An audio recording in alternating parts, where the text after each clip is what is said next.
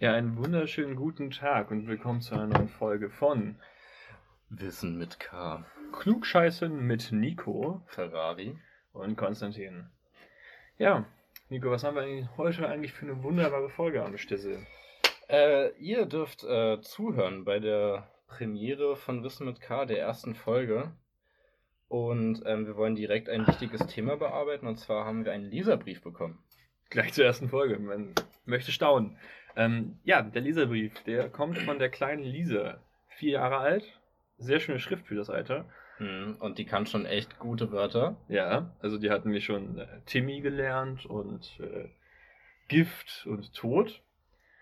Ja, und was hat Lisa geschrieben? Lisa hat geschrieben, dass ihr äh, Hund Timmy äh, gestorben ist und die, ja, die Tierärztin anscheinend nicht wirklich was machen konnte und Lisa jetzt nur aufgeschnappt hat, dass es irgendwas zu tun hat mit dem Thema E605.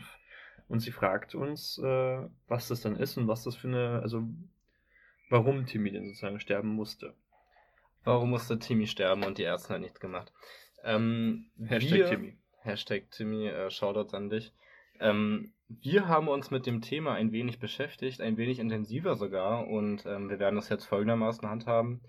Ähm, wir haben dazu einen kleinen Poetry Slam äh, geschrieben, ähm, den wir euch jetzt vorstellen werden. Und danach werden wir auf das Thema noch ein wenig näher eingehen, weil wir der Meinung sind, dass man aus dem Poetry Slam nicht alles herauslesen kann.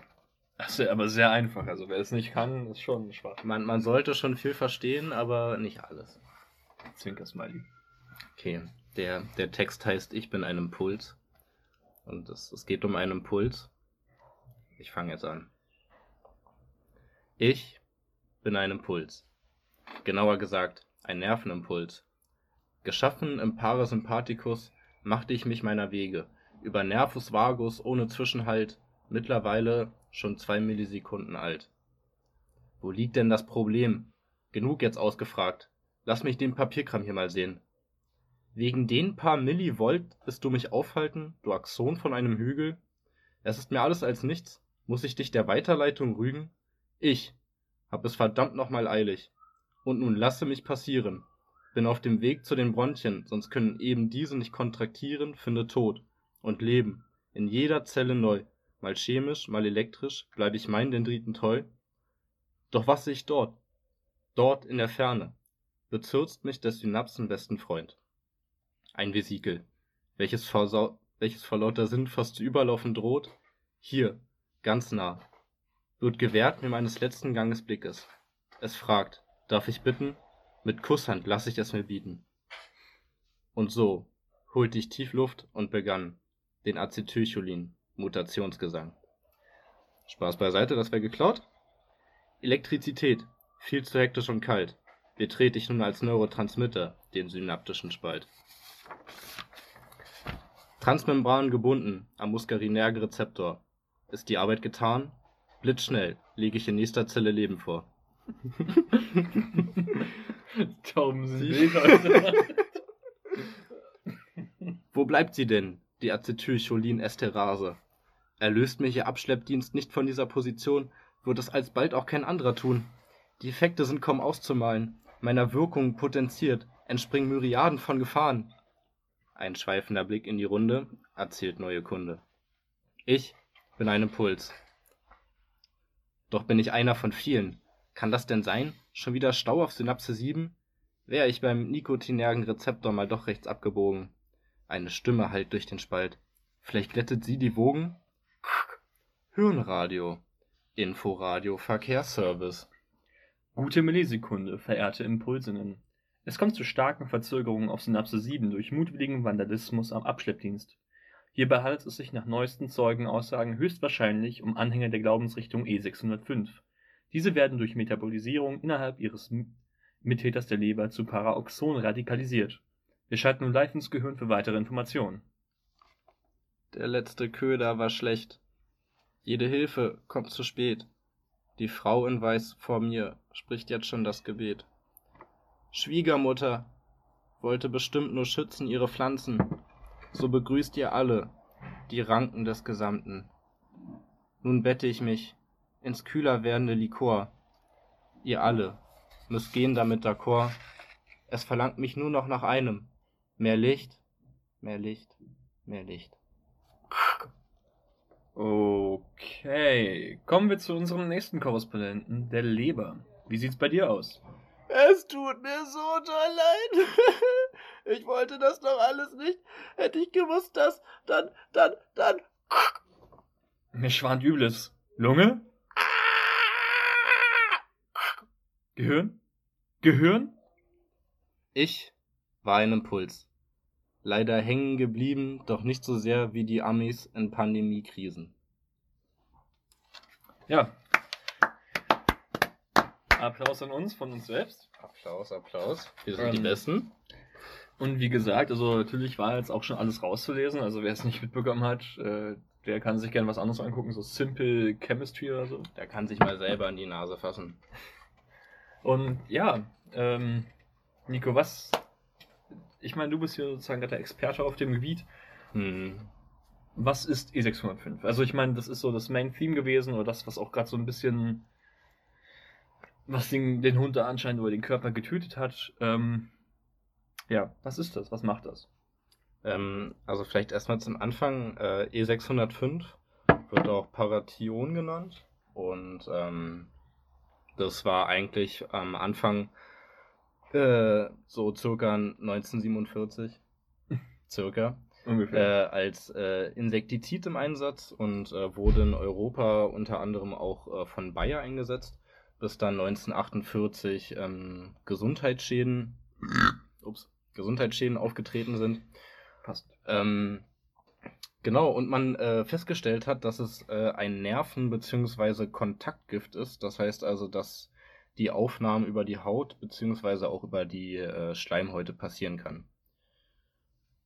Okay. Und also als Kontaktgift, warum gibt es das dann? Also, ich meine, äh, Insektizid hin und her, aber wie kann ich mir das vorstellen? Also, also man hat es jetzt verkauft, obwohl es giftig war, es kam raus, dass es giftig war. Wie nehme ich das denn bitte auf? Also, Also, ähm, das Ding ist, dass, äh, also das ist ja auch das, was äh, der, der Slam ein bisschen aufgreifen wollte. Ähm, da müssen wir ein, ein, ein kleines bisschen, ich verspreche, es wird nicht allzu schwierig, äh, tiefer in die äh, Reizweiterleitung äh, äh, hineinschauen. Ähm, und zwar betrachten wir uns äh, das äh, vegetative Nervensystem, das ist in unserem Körper dafür zuständig äh, für die meisten äh, inneren Organe, generell für äh, Sachen, die wir nicht direkt oder nur indirekt steuern können. Ähm, und davon gucken wir uns einen Teil an, und zwar den Parasympathikus. Ähm, und der Parasympathikus, der benutzt Acetylcholin als Neurotransmitter. Das, ah, ich erinnere mich ein bisschen, ja. das heißt also, ähm, ich weiß nicht, wie, wie, inwieweit ihr euch damit auskennt, aber ähm, äh, bei der Reizweiterleitung äh, wird aus einem Vesikel in den synaptischen Spalt äh, ein Neurotransmitter ausgeschüttet und der bindet dann am Rezeptor der nächsten Nervenzelle, somit wird der Reiz in die nächste Nervenzelle weitergegeben. Die Tauben rasten so böse aus. Ich glaube, das Ähm. hört man aber gar nicht. Ähm, jedenfalls äh, kommt es dann im Endeffekt dazu, dass Acetylcholin ausgeschüttet wird und ähm, an den nächsten Zellen entweder an muskarinergen oder nikotinergen Rezeptoren an der nächsten Zelle bindet und den äh, Reiz weitergibt. Und es ist doch dann so, dass danach, wenn Acetylcholin gebunden hat, wird es doch von einem Enzym wieder abgespalten, oder? Also es ist ja, Genau. damit es nicht die ganze Zeit so eine Dauererregung gibt. Genau. Ähm, ja, also in, in dem Fall ist das Enzym die Acetylcholinesterase und die verhindert im Endeffekt genau diese Dauererregung, weil diese Dauererregung, wenn das Acetylcholin nicht abgebaut wird, ähm, zu äh, starken Muskelkrämpfen führen kann, zu Erbrechen, Durchfall und ähm, im Fall des Hundes Timmy äh, dann irgendwann zur Atemlähmung und zum Tod. Ähm, jetzt ist natürlich die Frage, warum das alles passiert ist, ähm, worauf jetzt wieder auf unseren Stoff E605 zu sprechen kommen. Und zwar blockiert dieser, simpel gesprochen, die Acetylcholinesterase. Wenn man es ganz genau betrachten will, ähm, dann phosphoryliert er ein Serin, also eine Aminosäure im aktiven Zentrum, der ähm, Acetylcholinesterase und ja, blockiert dann praktisch diese damit irreversibel, sodass sie ihre Arbeit nicht mehr tun kann. Okay, und ich meine mich zu erinnern, in Sinn, dass man das irgendwie behandeln konnte. Also, ich hatte das früher in der, äh, im Bio-Leistungskurs. Ähm, war da irgendwas mit Atropin oder ähnlichem? Also, ich bin mir nicht mehr ganz sicher, dass es irgendwie das gelöst hat oder so. Du bist tatsächlich auf der richtigen Spur. Ähm, bei der Behandlung, wenn man sich mit E605 vergiftet hat, kann Atropin eingesetzt werden.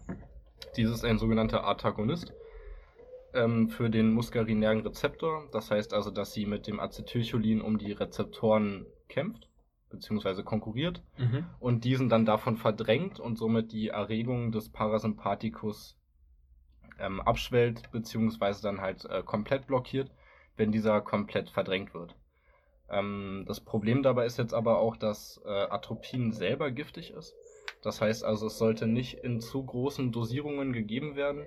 Und wenn wir uns jetzt den Fall von Timmy anschauen, war das das äh, Problem der Tierärztin, dass sie eben nicht genau sagen konnte, okay, Timmy der Hund hat halt eben einen Giftköder ge, ge, Gegessen. schnabuliert ähm, und konnte nicht einfach so Atropin äh, dazugeben, weil wenn es eben keine äh, Vergiftung mit E605 gewesen wäre, sondern eben eventuell eine harmlosere Vergiftung, eventuell hätte der Hund ein Stückchen äh, Schokolade gegessen, was ihn aber nicht umgebracht hätte, dann hätte es das Atropin dann auf jeden Fall gemacht. Das wäre schlecht. Ähm, wenn wir uns jetzt den Menschen anschauen, sollte sich ein Mensch mit E605 vergiften, dann ähm, kommt zusätzlich das Problem, dass man, ähm, wir haben natürlich zwei Rezeptoren und ähm, der nikotinerge Rezeptor ähm, wird vom Atropin in dem Fall nicht beeinflusst. Das heißt also, dass es trotz der Behandlung mit Atropin, die äh, übrigens in Intervallen alle 10 Minuten in kleinen Dosierungen äh, geschehen sollte, ähm, dazu führen kann, dass es trotzdem zur Atemdepression kommen kann und man äh, künstlich äh, beatmet werden muss. Bis es abklingt dann? Oder? Genau, bis es abklingt. Okay. Ähm, zur Not, was heißt zur Not, eine zusätzliche ähm, Behandlung, die man durchführen kann, ist mit Oxymen. Oxyme sind äh, Derivate von Ketonen oder Aldehyden, die im Endeffekt einfach nur den Aufbau der Acetylcholin-Esterase beschleunigen, also dass der Körper das praktisch selber wieder auf die Kette kriegt. Ah, Ja, äh, das war ganz schön viel. Wir sind auch ein bisschen über der Zeit, muss man sagen. Es Ja. äh, tut uns ein wenig leid, aber ich meine, wir hatten auch viel Spaß. Es tut uns sehr leid. Ja, die nächste Folge wird, wird ein bisschen kürzer dafür. Ja. Äh, stay tuned. Äh, es war sehr schön, dass ihr da wart.